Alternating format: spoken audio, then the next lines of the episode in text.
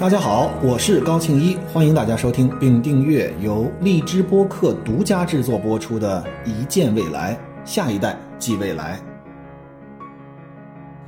今天呢，我们继续上一期给大家聊的彗星来的那一夜，而且我在上一期给大家反复强调了，实际上它的原版英文名更为贴切的来表示这个片子所讲了什么，叫做 coherence，相干性。那么我们在上一期大家给大家简要开了个头，就是在彗星来的那一夜，女主角开着车的过程里面，她的手机突然间屏幕破碎，进而开启了一个魔幻般的平行世界之间的塌缩，使得我们在一个主镜头里面看到了不同世界里面的同样的人来回穿梭于他们不同的世界，进而会产生了一系列的这个冲撞啊，然后让他们的不解呀，这里面呢。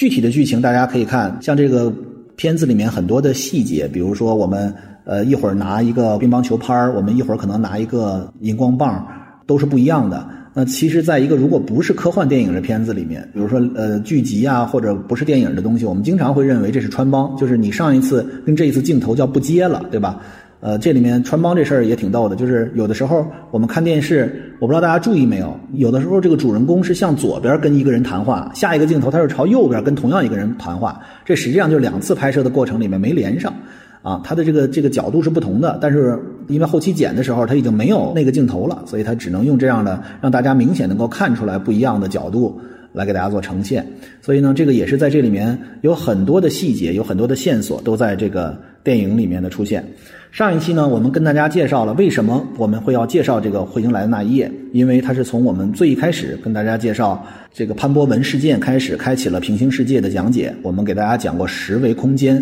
我们给大家介绍过薛定谔的猫，也给大家介绍过平行世界，我们还给大家介绍过降临和湮灭啊。然后我们这一系列的科幻电影里面都提到过相应的概念。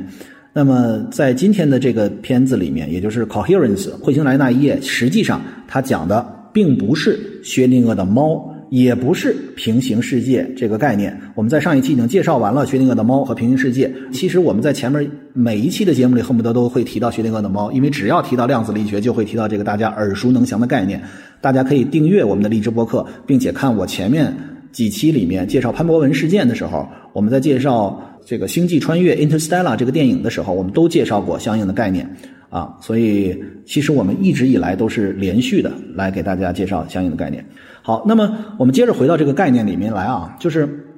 这个我们首先否定了这个电影，其实它不是在写平行世界的，也不是在写薛定谔猫的，那它是说什么呢？它实际上是在给大家介绍的是一个思路介绍，这个思路叫做量子力学里面的两种诠释之一的多世界诠释发生了相干时候发生的事件。而这个相干性的概念，我们在上一次给大家做了介绍，我给大家简要回顾一下。就是假设我们在水里面扔进去两个石头，它们会产生不同的波纹，波纹与波纹之间会产生相干性。呃，这个举一个例子，就是我们在两艘船上，另外一艘船开过的时候，会有波浪到你的这儿，你就会上下颠簸，这就是两个平行世界之间发生了相干。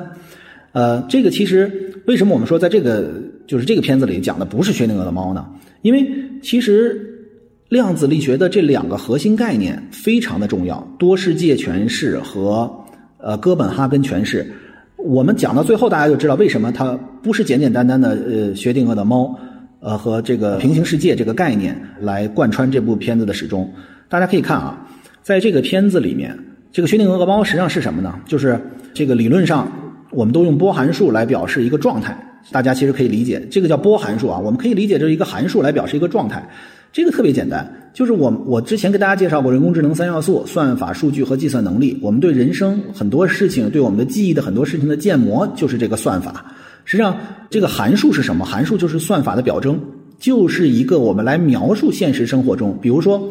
文学家看见了一件事情，他会用一段诗来给大家进行描述；脱口秀演员发现了一个吐槽点，他会用脱口秀的方式来给大家表示；数学家和大部分的科学家。这里有一个概念，就是伪科学，一切不能用数学描述的概念都叫伪科学啊。这个这个是一个一半搞笑一半认真的一个评价，就是数学其实非常重要。所以描述这个世界，我们完全可以通过函数的方式来对这个世界进行描述。而在计算机的世界里面，绝大多数都是通过函数的方式，就是一个方程，我们来去描述，比如说声波。这个声波传播的方法呀，比如说我们如何对一个图片用这个深度学习的方式来进行解析啊，都是很多函数来对它进行描述的。所以用波函数的方式来表示一个状态，这个大家就听明白了。相当于一个诗人写了一首诗，这个诗就是这个函数来描述一个状态，就描述他当时的心情所看到的一个情况。所以这就是所谓函数来描述一个状态的一个解释。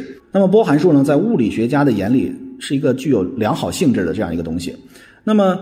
因为所谓薛定谔的猫背后是个薛定谔方程，这个方程你理解就是一系列的函数啊，多个函数组成的方程。那么门一开，就是这个我们这个盒子的一打开，这个所谓同时的状态，就是所谓这个诡异的状态就立刻解除了，就得到一个确定的状态。开门这个瞬间就改变了。那么这说的是什么呢？就是说这个波函数有了一个突变，这个突变是瞬间的。那么我们在观察的过程里面就能够看到。它所生成的结果，这就是因为一个函数的塌缩而形成了一个确定的结果。那么这个塌缩或者叫突变的背后的一个根本是什么？其实就是我们这一集要浓墨重彩的给大家介绍的哥本哈根诠释和多世界诠释。哥本哈根诠释，我先跟大家介绍一下它的核心是什么，就是波函数会塌缩。就是测量的瞬间，波函数以一定的概率突变到了一个确定的状态。波函数就像一首诗，我们在描述一个场景的时候，或者说我们之前跟大家提过，呃，我们有这个这个中国古代，比如说我们有很多经典的理论，比如说《易经》，对吧？它的描述其实是很很模糊的。那么，当你有一个具体的事件去问卦的时候，它相当于给你一个确定的所谓的结论。当然，你的每不同的人的解答也是不同的，不同人的解析也是不同的。所以，当突然间产生了突变的时候，有哥本哈根诠释是不存在平行世界的。猫要么死，要么就是活，完全是我们在这世界里面的唯一随机现象。我再给大家举一个例子，哥本哈根诠释是什么意思？就是哥本哈根诠释不同意这个世界上是由无数条平行世界组成的。比如在潘博文事件里面，我们说这个实际上他做的每一次选择开启了一个平行世界，那么可能。A 和 B 这两个同学进入到一个世界，潘博文进入到另外一个世界，在潘博文的平行世界里面不存在 A 和 B 两个同学，而在 A 和 B 两个同学的这儿不存在潘博文的这个人，这是平行世界理论。但是哥本哈根诠释认为，当光一打开那一瞬间，他们俩各自做出选择了之后。世界是唯一的，就是存活下来的这个 A 和 B 这两个同学所在的世界，而另外一个世界塌缩了。这就是好像那个猫，如果最后猫是生，那那个死猫这个世界实际上是不存在的，它塌缩了。所以哥本哈根诠释是不同意有平行世界存在的。而多世界诠释相当于我们每做出一个决策之后，就开启了一扇门，也就是当这个潘博文当时做出了一个选择之后，他就进入到他那个平行世界里面去了。而在 A 和 B 两个同学也在他的另外一个世界里面，这两个世界之间是不相干的，除非假设说，比如潘博文拍成一个电影叫《彗星来的那一刻》，续潘博文的生死，那个时候可能是不同的世界，对吧？如果两个人都在不同的世界里面。因为彗星来那一夜，两个世界坍缩了，A 和 B 两个同学又能见到潘博文，他们可以讲一个后传啊。突然间我就成了个编剧，啊，我继续讲，大家只要记住，哥本哈根诠释的核心在于波函数会塌缩，只会有唯一一个存在的世界，确定性的世界的存在，而其他的可能性都没有了。那么在多世界诠释里面，开门之前一切都和哥本哈根诠释一样啊，就是开门之前两种状态都是有了，开门的一瞬间。这个波函数并没有塌缩，就是那个猫生和死的两只猫各自存在于各自的世界里面了。这个宇宙就一分为二，宇宙里面有一个宇宙里面猫是死的，一个里面猫是活的。关键是在于活猫的宇宙和死猫的宇宙在很短的时间里面就退相干了。这个退相干实际上就是相干性的反作用，它的英文叫做 decoherence，而跟那 coherence 是相反的。这个就是我们刚刚给大家介绍的潘博文。当突然间你观察的时候，当突然间他做出那个决策的时候，也就是任何一个时间节点你做出一个选择的时候，你去捡了钥匙，你就进入到一个平行的 A 世界，而 A 和 B 两个同学进入了平行的 B 世界，就这么简单。所以多世界诠释是在量子力学里承认有不同的世界存在，所以两个宇宙是不会重叠的。那么它的退相干速度非常快，它生成了两个宇宙，同时就直接离散了，各自安好，各自在各自的世界里继续进行的故事。除非像这种有什么所谓的灵异事件似的，好像两个同学还记得住当时有一个潘博文的同学而产生了，不然的话你是不会想到还有另外一个宇宙继续存在。所以呢，这个片子实际上讨论的不是猫在开门之前的这个状态，对吧？它是开门之后，就是每做一次，大家如果看这个片子会发现，一开始有两个人要出去借手机，还是因为他们因为彗星来了，他们手机信号都没有了，他们要去借手机，进而打开了门走出去，他们做出了一个决策，做出了一个选择，他们走出去了。那么实际上就开启了不同的平行世界。这个片子的背后的基础是多世界诠释，量子力学的一个重要分支，是这个片子的根本基础。所以，在这个片子里，相当于他不认同哥本哈根诠释，就是不是有只有一个世界，不然的话就会造成了，一旦他开开门，这个世界里面就少了俩人再做出一个选择，拿这个荧光棒，马上这世界又少了个人，那个人又去了另外一个世界。所以，开门实际上在这个片子里面就是一个打开一个平行世界的行为。也是潘博文世界里面捡钥匙那个行为，也是我们所谓在很多历史上人生一辈子你做出的决策的那个行为，而不是你脑子里的一个想象。我们在脑子里经常会这个纵横捭阖，气吞万里如虎，可上九天揽月，可下五洋捉鳖。我们在脑子里面做出了无数的设想。每天晚上，我觉得我们很多人是每天早晨是这个行动上的矮子，每天晚上都是梦想中的。大亨脑子里面实现了很多重大的决策，而且睡觉前脑子非常活跃，可能想明白很多事儿。所以这也是我为什么在睡觉之前，我习惯性的，即便我拿手机，我都是会在记事本里把我刚才想到的一些点记下来。这也是我的日常生活里面我经常带的一个本儿，而且我的手机那个备忘录里面写了很多碎片化的东西，就是因为我突然想到一个东西，我觉得。不说明在我的脑海世界里面存在过的一个想法，会真正落实到我们在具体决策和执行时候落在一个场景里面的应用。所以我们会把它记下来，然后把它落实，这才是所谓的在多世界诠释里面，你真的开启了一个世界。你在脑子里想是不好使的，你脑子里想我明天会去做什么事情，第二天啥也没干，不开启一个平行世界，你的世界还会停留在你原来的这个状态下。所以，在这个片子里面，每一次的开门，实际上都是开启了一个平行世界。大家可能会觉得这个很神奇，但是如果放在一个彗星来了，它所谓发挥了一个神奇作用的时候，其实是大家就可以慢慢理解了。所以呢，这个里面的主人公修读书的时候，那本物理学书的时候，就已经说得很明白了。所以在最后天亮的时候，这个彗星走了，对吧？这世界回归的正常，实际上。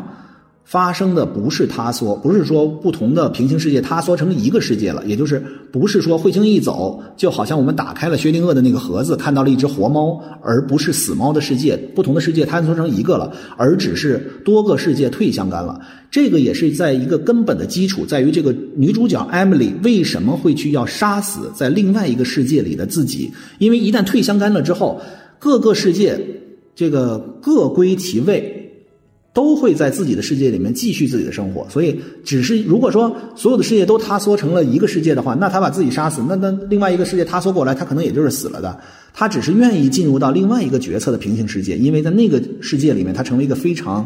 完美的、非常大家敬仰的、大家都公认的是一个舞者。而在这个世界里面，她远没有那样的影响力和知名度，所以她在另外一个世界里面，她跟她的男朋友非常甜蜜的生活，在那个世界的那个屋子里面，人都没有争吵，互相一派祥和的气息。她觉得这就是我想要的，我要进入到这个世界，所以她要杀死在那个世界的自己，取而代之。虽然她已经明白了，这已经是多个平行世界，而他同时明白的，这是多世界诠释，而不是哥本哈根诠释。所以这是一个非常。根本的，要不然，如果是哥本哈根诠释，最后只会他缩为一个世界的话，那他杀死另外一个自己，会造成了很大的问题。所以这一页大家所能理解的，就是它的根本，也是我们刚才给大家介绍的量子力学的两个重要的组成部分，两个重要的诠释，一个叫哥本哈根诠释，一个叫做多世界诠释。那么彗星开了个头，这个电影里面，呃，很重要的一个概念，现在也是想跟大家说，这个概念是什么呢？就是测量这个概念。这个测量是什么呢？这个测量，我们老说打开这个盒子，这是一次测量，对吧？然后呢，我们会认为推开门，我们就开启一个平行世界。呃，在之前这个潘博文去捡了钥匙，做了一个行动，开启了一个平行世界。那么这个里面其实对我的一个很重要的一个引导，或者让我触发一个思考是：就这个世界啊，我们先不说是哥本哈根诠释还是多世界诠释，我们先不说是不是还有平行的宇宙，因为除了在科幻电影里面，我们都没有看到过。但是起码在我这个人自己的脑海里，我经常会想，我会不会成为一个另外的自己？我会不会在另外一个世界上有一个另外的我？其实我自己的例子就是，我其实认为我是个文科生，我其实认为我特别喜欢的很多东西，并不是起码在我的人生的早期，并不是科学，并不是计算机科学，并不是我现在所处的这个行业。也许我会是一个诗人，或者我是一个作家，或者我是一个杂志的编辑，我可能会是很多的可能的我。但是在高中分科的时候，我的父亲和我的家庭毅然决然的让我去这个学工科、学理科，因为其实，在咱们中国的这个传统里面，包括你说在国外学的，要么学经济的，要么学 engineering 的，一对吧？要么学土木的，他总得学点这个好像一技傍身的东西。因为原来啊，在国内有这么一句话，叫做“学好数理化，走遍天下都不怕”。实际上是这样的引导，让我。当时被迫的做出了一个选择，我去理科班，对吧？理科班工科和理科是不一样的嘛，但是实际上都是一边，跟文科是不一样的。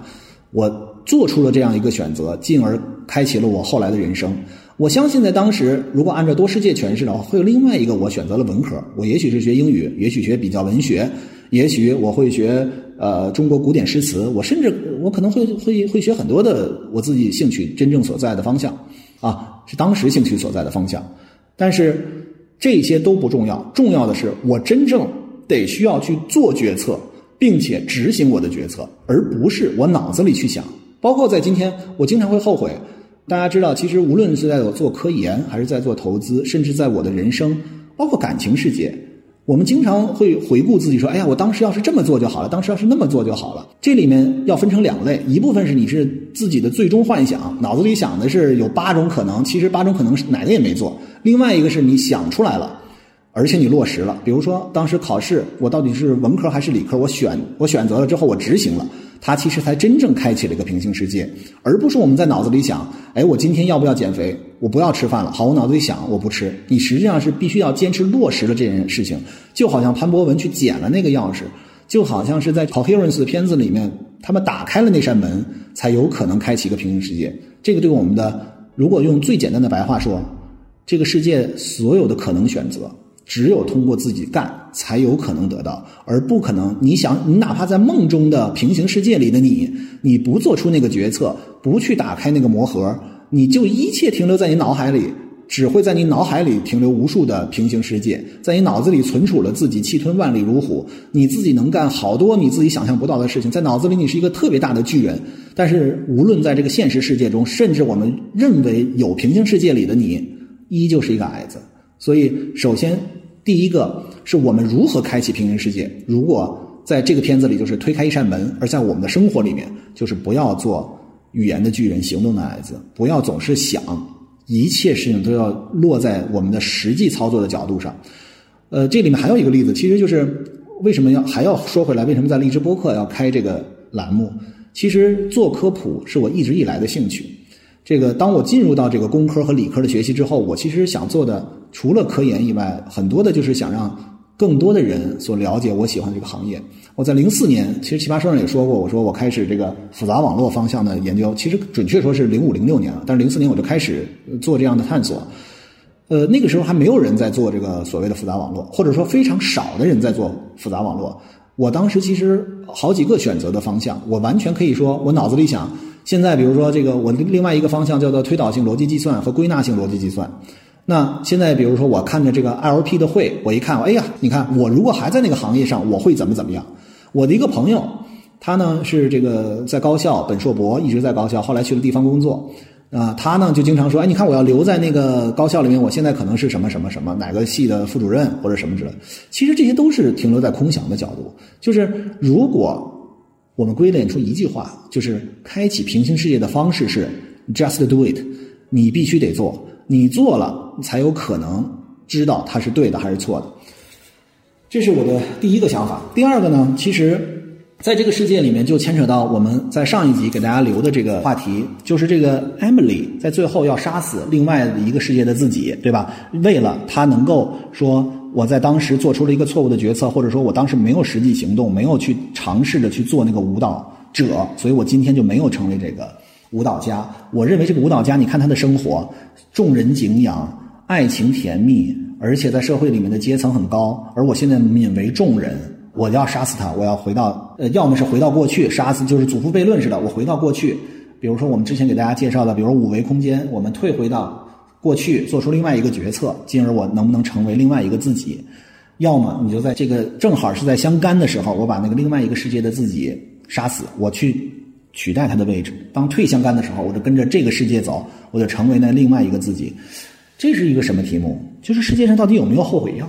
之前我们说祖父悖论这件事情，其实，在我们上一次给大家讲湮灭的过程里面，告诉大家祖父悖论很可能是不存在的。我们在这个降临也跟大家讲，祖父悖论实际上是一种自由意识，自由意识和宿命论这两者之间其实是矛盾的。就是当你能够跨时空旅行的时候，当你有了这条时间轴，你可以回到过去的时候，实际上一切都已经安顿好了。不同的世界早已经定型了，这是在降临里面外星人七筒怪给出的一个圆环。这个圆环上一次没有给大家一个场景，这次我跟大家描述一下这个圆环，特别像一个奥林匹克运动会的时候脑袋上戴的那个花环，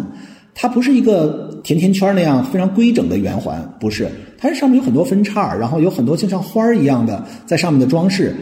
那些就表示。实际上，他的画的语言是什么的不同？他会把某一个区域画一圈，说：“哎，这个大概是表示你好。”另外一个区域表示是你在干什么。所以，他那个圆环只是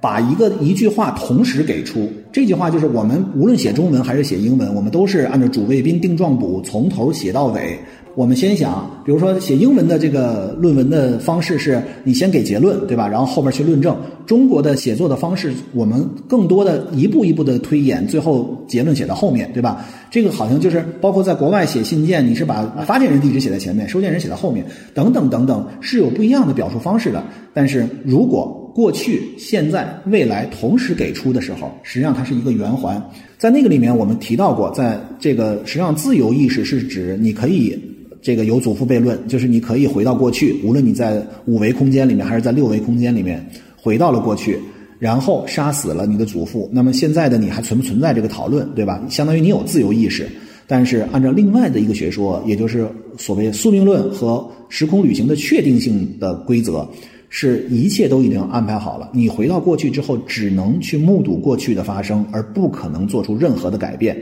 这件事情在这个片子里面也是非常有启发性的，就是你到底有没有后悔药？那个要么你是按照那个哥本哈根诠释，相当于只有一个世界，你回去做出一个决策，假设说你把过去的自己杀死了，那你现在就没有你了，对吧？或者你回到过去重新做出一个决策。开启了一个新的方向，就像多世界理论一样，你你多出了一个可能，到底有没有可能？其实我的理解，这个社会，这个世界上到底有没有后悔药？我认为，与其去看过去的后悔，不如去看未来会不会后悔。因为，比如说这个艾米丽，她想杀死这个人，然后成为那个他，他基于什么样的事实？大家如果关注情节的话，会仔细看。他基于这个人现在是一个著名的舞蹈家。基于他的感情非常的甜蜜，他没有看到的是，他为此而付出了什么？他没有看到他的生活里面另外一面是什么？其实这好像有一句话特别俗，但是我觉得去描述这件事情特别合理，叫做“只看见贼吃肉了，而没看见贼挨打”。这个世界其实非常公平，我们无论做出哪一个选择，其实都是有它的利和弊。有一句话叫做“成年人没有是非，只有利弊”，对吧？就是没有零和一的选择，他只有去讨论利和弊。包括做投资决策的时候，也不是说要做出一个选择，它没有弊端，而是它的利只要大于弊，我们就可以做出这样的选择。但是他基于那两个画面，我认为他就做出这个抉择。他觉得哦，这个人的状态他太喜欢了。其实你反过来问问自己，你的人生最需要的是什么？那这么看，艾米丽最需要的是事业的成功、家庭的幸福这两条放在前面。但是他没看到，也许艾米丽在这个世界里面是一个癌症晚期患者，他不知道。我也不知道，剧情也没有给，但是也也许这这就是他的故事的另一部分嘛，part of life。你的生活不可能给予你都是好的。纵然他是个健康人，他可能为此而付出极大的努力，他曾经换过半月板，他可能的腿多少次骨折，他为了这个而付出了很多其他的更为惨淡的经历，甚至是违背自己良心、违背道德的历程。他的心灵可能都不如这个人纯粹，他可能面对了很多非常苦恼的问题。就好像我们每看到一个人，无论是影视节目给我们塑造的，还是我们在媒体报道里面看到一个人，我们说啊，这个人好辉煌，这个人怎么怎么样。我们都不知道他背后的走过来的那一系列的我们不知道的故事，所以我我真的觉得这个世界上，与其看过去有没有后悔要，重新做出决策，我们所能够把握的其实就是现在，我们能够决定未来我们是不是后悔。这个东西的前提是我知不知道到底自己想要什么。我相信艾米丽在当时做出决策的时候，她一定是想，比如说我要不要去做这个选择。去参加哪个舞蹈大赛？比如说，我要不要签约哪个舞蹈这个这个经济史？比如说，我要怎么样？每一次做决策的时候，那一瞬间，我相信他一定是不同的优先级决定了他当时到底做出什么样的决策。而在那一刹那，他可能认为未来的成功不是那么重要，因为我们其实每一次做决策的时候都知道它可能会让我们趋近于哪里，所以审慎做每一次决策。但是每一次做决策的时候，保持一致。我觉得人生。到今天为止，我的人生是，我起码认为，在现在我们这个客观世界里面，做出努力是一定有用的。只要你知道你的努力不是往前走一百步，往后退九十步，你一直知道自己要往哪里走，没有人能够阻拦你。假设我现在即使说我要成为一个歌唱家，我相信我依旧能有这条路，因为我相信在现在随着移动互联网。的普及和我们现在所处的这个时代，是给予每一个人与机会。之前我我在跟几个人聊天的时候，我觉得有一个朋友说了一句话，我特别的认同，就是这个时代，让你身上所有的优点和让你所有的天赋都能够有展现的机会。没有取得你心目中想要的成功，一定是要么你没有努力，要么你就是没有天赋。这个说的很惨，但是实际上我是认为每一个人都有天赋。我们看啊。现在突然间，比如说大大家会觉得，哎呀，这个这个北斗，这个是一个热点，对吧？人工智能是一个热点。可是十几年前，大家谁会知道有这么一个方向呢？十几年前，谁会知道除了 GPS 之后，我们还需要有一个北斗呢？谁会知道有复杂网络这个概念呢？人工智能三起两落，我相信大家都不用早了。二零一五年之前，都少数人知道人工智能。我们对于很多事情的讨论，都是在这东西成为热点之后，大家会想，哎，我怎么没在这个方向上？在找工作的时候也有啊，说哎你你会什么？我我会这会那，哎我当年怎么没有想到这点呢？其实这就是我们实际上任何一个领域的成功，都是在持续知道自己往哪里走，并且每一次做决策的时候，都是朝着那个目标努力而做出的决策所做的一系列引导，最后才成为那个自己。无论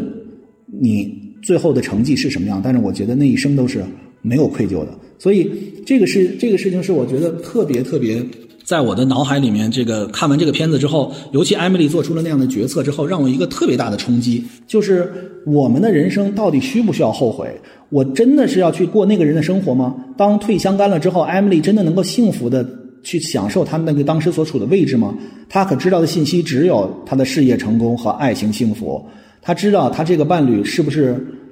背叛他了呢？他知不知道他还有其他的事情呢？我觉得我们都不知道，所以，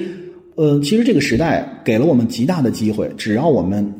沿着自己心目中知道的方向走，就一定是可以的。最后一个问题呢，实际上是平行世界是不是完美的？也就是，其实我们现在的所有人都非常的焦虑，觉得啊，我真的应该马分多指啊，这个 CDMA。十分双攻，马分多指，就是我要能有八个我就好了。我每个领域里都能够往前前进。我的微博的认证写的是人工智能学者、投资人和奇葩说辩手。其实你知道，我为每一个这几个字对我的描述，或者说所谓的标签或者斜杠，都付出了极为大的代价。这件事情，我觉得我们当然每个人都会知道，就是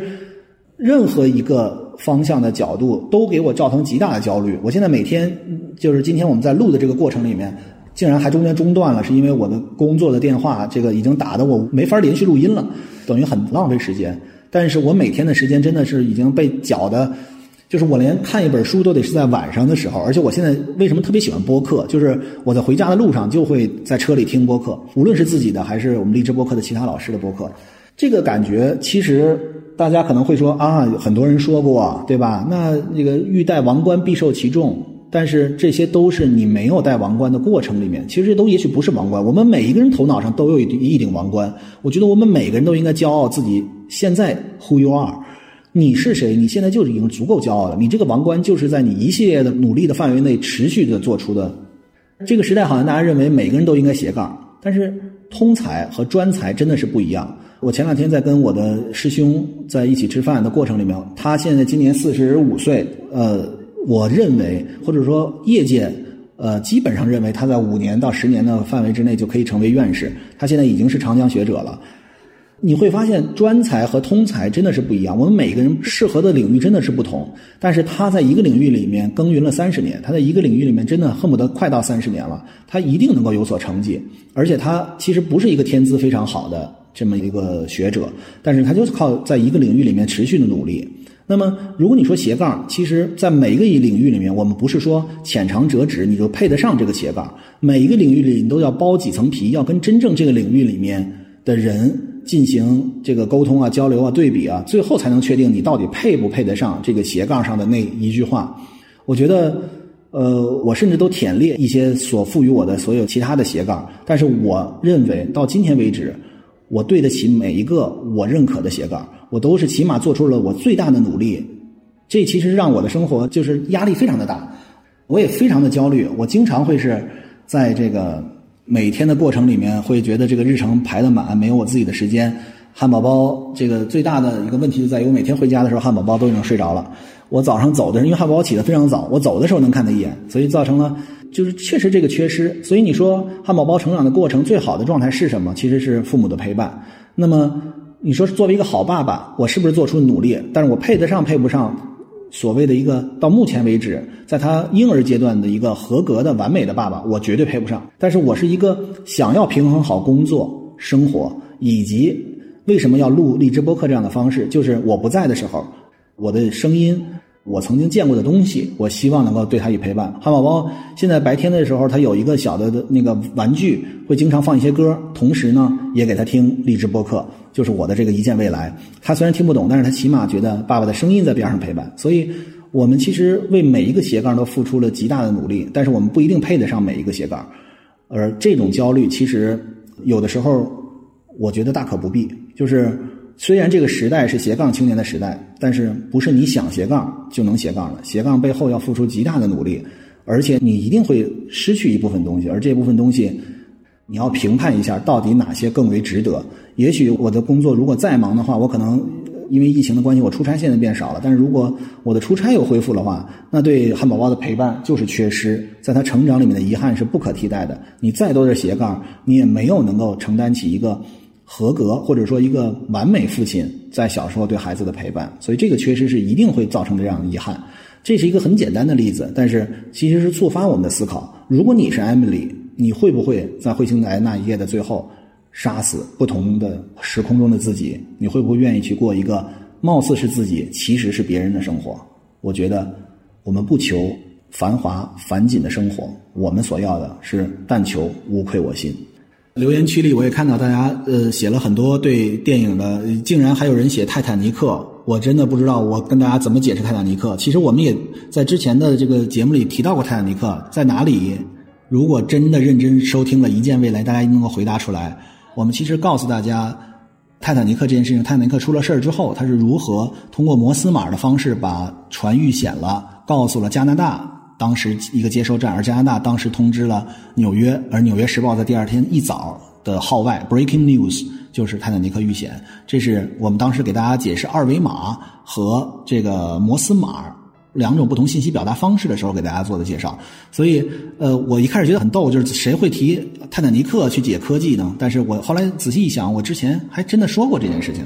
但是我希望大家有你们觉得想要看的科幻电影。希望我做一个解读，可以在留言区写出来，我会参考大家的意见，在后续的节目里面给大家详细的解释其他的这个电影。而且更为重要的一点，其实是我希望真正听了我们一见未来的播客的听众，能够告诉我在这里面哪些你还没有懂，因为我们从一开始就跟大家介绍，这件事情，我们不会在一个片子里只介绍一个概念，而这个概念只出现在一个片子里面。如果大家说薛定谔的猫你没有讲清楚，那我会在之后的电影里面再找到薛定谔的猫的一个表征形式。如果大家告诉我哥本哈根诠释和多世界诠释我还是没有听懂，那我会再找一个情况。我们现在给了两个例子，一个是 coherence，就是这一次的这个彗星来的那一夜，还有一个是之前的潘博文事件，这两个解释了。多世界诠释和哥本哈根诠释，那么在未来我还可以继续解释这两个问题，我们再换一个一个片子来跟大家进行分享。所以